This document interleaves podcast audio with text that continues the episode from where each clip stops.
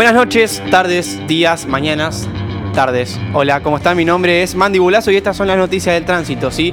Eh, el doctor me recomendó tomar Formol con 7-Up por el 7 Boca 7 Up, en realidad 7 Down. Ah, lo entendiste. Bien, y creo que estoy mejor, estoy, mejorando. La última semana que no estuve presente, eh, lidié con una anomalía genética que hizo que me saliera un brazo en la espalda. Yo acá tenía un brazo, ustedes no lo vieron porque no estaba, pero literal me salió posta, lo juro, eh, lo juro.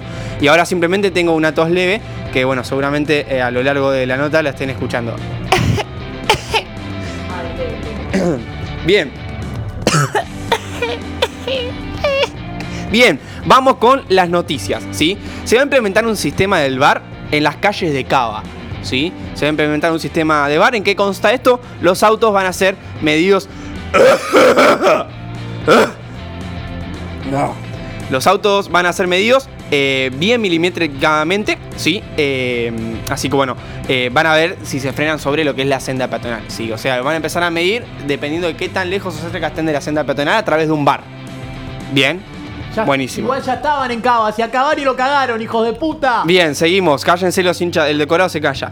Bien, eh, en caso de que se pase, aplica la multa, que es básicamente de 50 mil dólares. ¿sí? Pusieron cámaras en las esquinas para que la gente pueda ver detalladamente si hay car side o no. Eh, no es offside, sino que es car side. Ah, car side. Car side. Bien, en caso de que sí, le pueden avisar al jefe de control peatonal correspondiente y él va a tomar las represalias correspondientes.